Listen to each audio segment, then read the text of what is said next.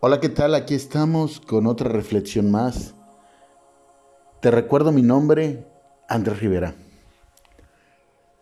En la vida siempre nos vamos a encontrar con personas que no son de nuestro agrado y que a pesar de que no sean de nuestro agrado, hacen cosas para mantenernos molestos, irritados, para sacarnos de nuestras casillas son metiches, son personas posiblemente groseras, son personas que a pesar de que saben que, que no le cae uno bien, ahí están porque saben que nos pueden dominar con sus acciones y nos pueden sacar de la paz y la tranquilidad que día con día estamos llevando.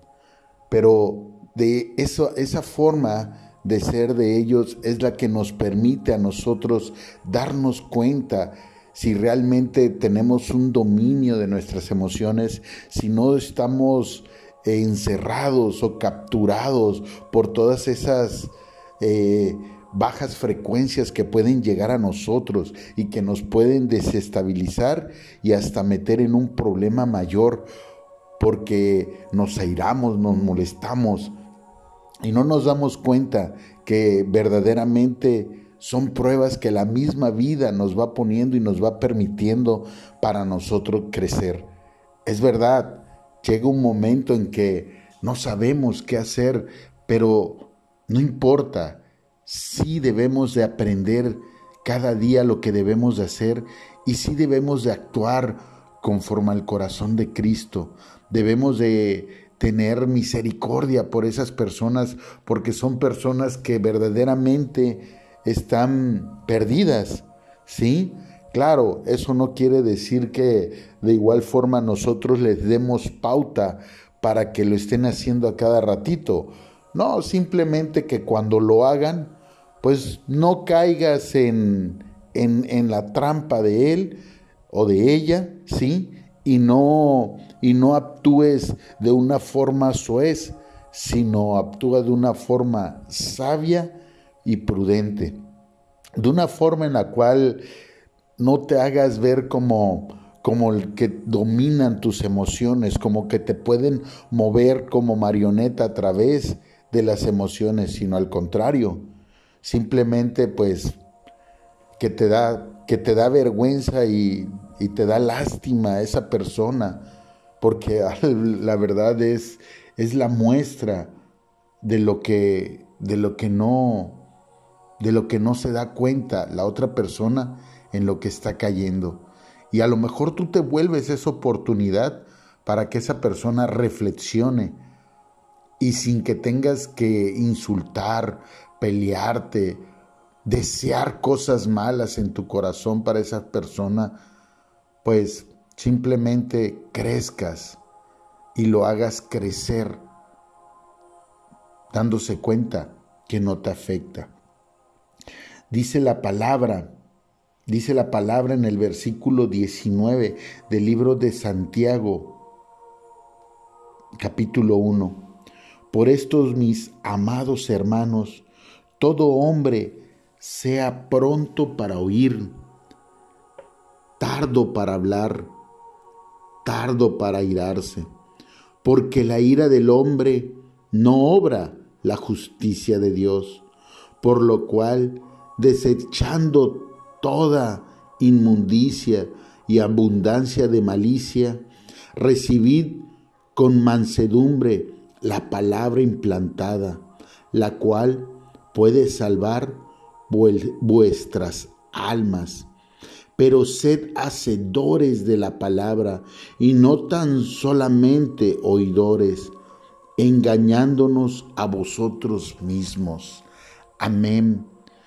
Es ahí donde debemos entender que sí, debemos escuchar siempre, tener nuestros oídos claros, ya sea para escuchar cosas que no nos agradan o que nos agradan, pero debemos de ser tardíos para hablar.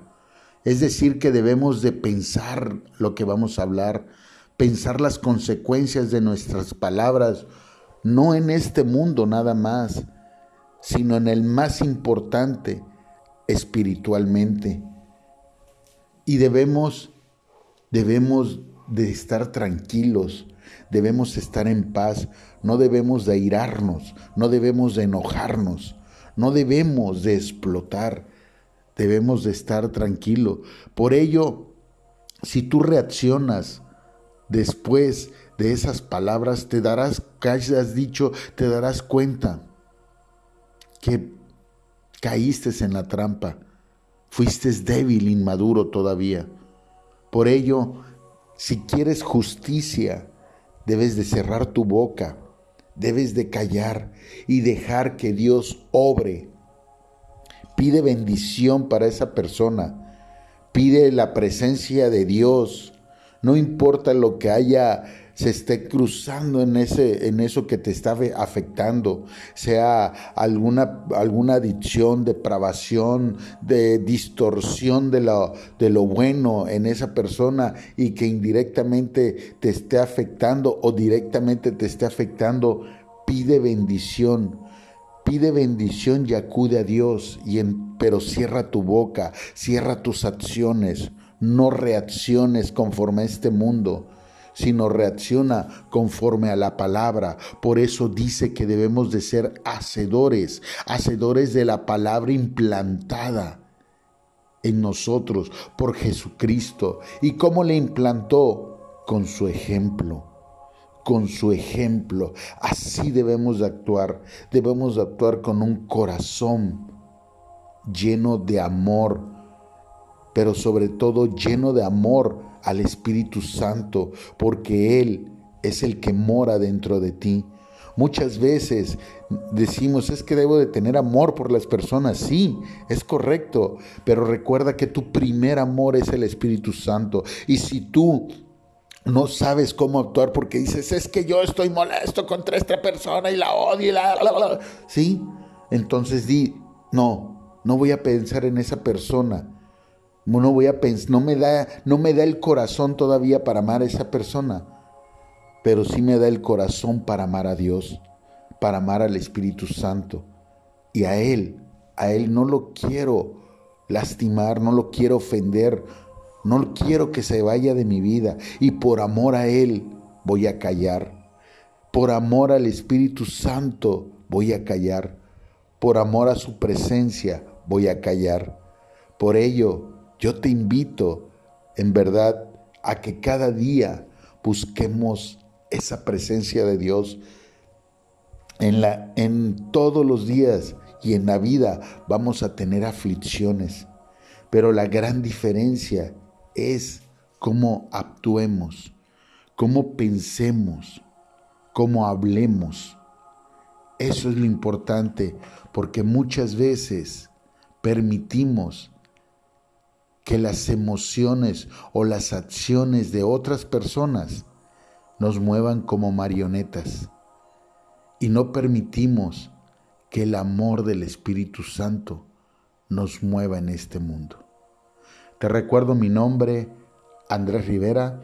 Estamos en Spotify, YouTube, Instagram y Facebook. Bye bye.